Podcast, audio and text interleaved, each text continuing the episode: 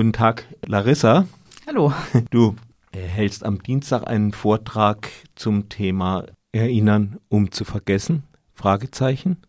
Wie kamst du auf diesen etwas widersprüchlichen Titel?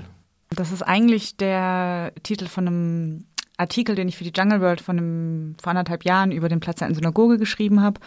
Und ich fand das ganz symptomatisch damals, dass man eben an einen Ort, in dem, an dem Deutsche die äh, alte Synagoge zerstört haben, erinnern will und dabei dann aber die jüdische Gemeinde komplett außen vor lässt oder nicht außen vor lässt, aber an ihren Bedürfnissen, also an ihren Bedürfnissen einfach nicht interessiert ist und damit ja eigentlich genau das, wofür man, also woran man erinnern sollte, nämlich in der Verantwortung für die Gegenwart einfach vergisst.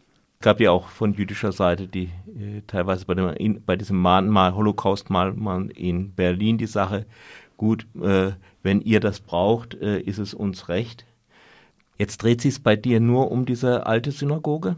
Nee, gar nicht. Also es geht nicht mal nur um Holocaust-Erinnerungen, sondern allgemein um Erinnerungen an negative Ereignisse in der Vergangenheit, ähm, überwiegend aber Massengewalt. Also ich werde mit verschiedenen Beispielen arbeiten. Natürlich ähm, wird der Holocaust eine große Rolle spielen. Der Platz der alten Synagoge wird vorkommen, unterschiedliche Holocaust-Museen weltweit.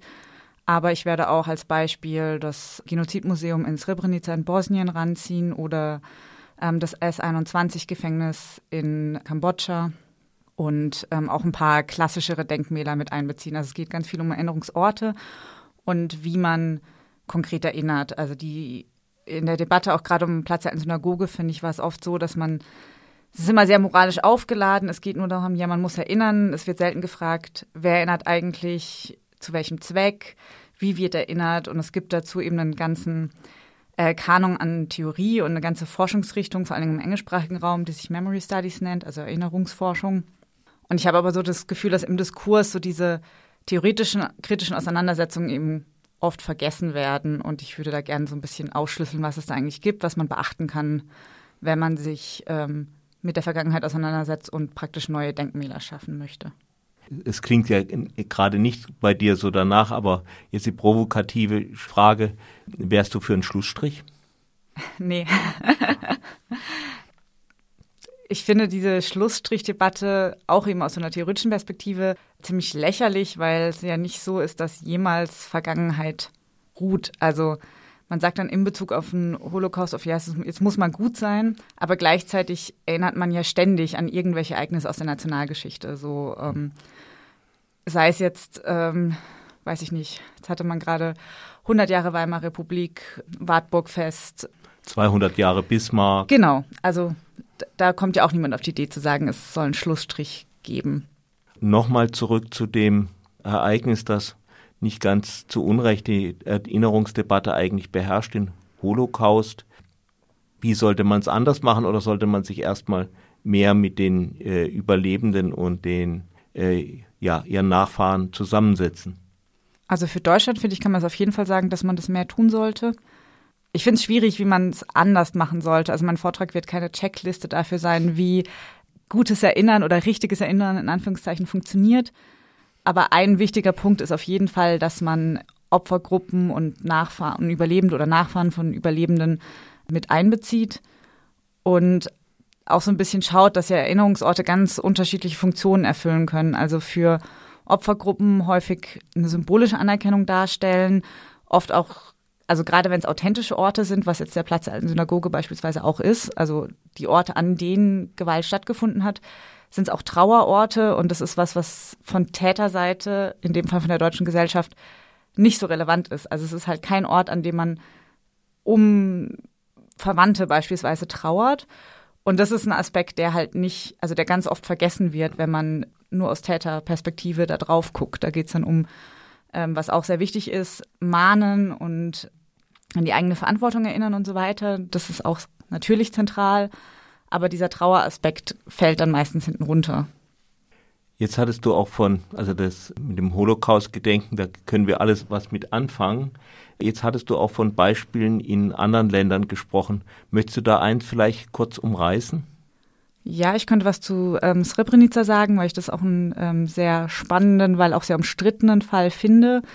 Also 1995 im Bosnienkrieg kam es ja zum Massaker von Srebrenica, das die UN mittlerweile als Genozid anerkennt, äh, wo eben 8000, etwa 8000 bosniakische Jungen und Männer ermordet wurden von äh, bosnisch-serbischen Streitkräften. Und dieser Genozid ist, ich sage gerade international anerkannt, aber immer wieder umstritten. Es, also dass es, dass dort viele Menschen ums Leben gekommen sind, wird anerkannt, aber wie das dann genau benannt wird, ähm, ist sehr umstritten, weswegen es für die Nachfahren der Opfer sehr wichtig war, dass 2007 eben in Srebrenica ein Museum über den Genozid eröffnet hat, das ähm, Memorial Center, wie es dort heißt. Und es ist direkt neben einem großen Friedhof, wo ähm, fast alle Opfer, die identifiziert werden konnten, vom Genozid begraben sind. Das heißt, es sind so zwei Orte. Es ist einerseits dieser Trauerort auf dem Friedhof und nee, auf der anderen Seite der Straße dann das Museum, das sich ähm, mit Bildung darüber beschäftigt. Und äh, da sieht man eben ganz viele positive und negative Sachen von so Erinnerungsorten. Also es ist genau diese Anerkennung ähm, und diese Beweisfunktion, die Museen und Denkmäler auch haben können. Also dass eben, weil es umstritten ist, es sehr wichtig ist, dass es dieses Gebäude gibt, das sagt, ja, es gab diesen Genozid mhm. und hier sind Belege dafür, die man sich dann in der Ausstellung angucken kann. Es gibt dann noch so einen kleinen Teil in der Ausstellung, der ähm, sich mit 20, nee, mit 10 einzelnen Personen beschäftigt, die ermordet wurden in Srebrenica und da eben auch so dieses dann auch jenseits vom Friedhof diesen Gedenkaspekt mit drin hat. Und es gibt ein Bildungsprogramm. Genau, und das Museum wurde vor allen Dingen von der internationalen Gemeinschaft finanziert, der ja auch, weil UN-Soldaten damals vor Ort waren, eine große Mitschuld gegeben wird. Und das wäre dann dieser, was ich vorher gemeint habe, mit symbolischer Anerkennung ähm, Aspekt. Wenn man sich die Ausstellung anschaut, ist es aber didaktisch meiner Meinung nach völlig grauenhaft, was da gezeigt wird.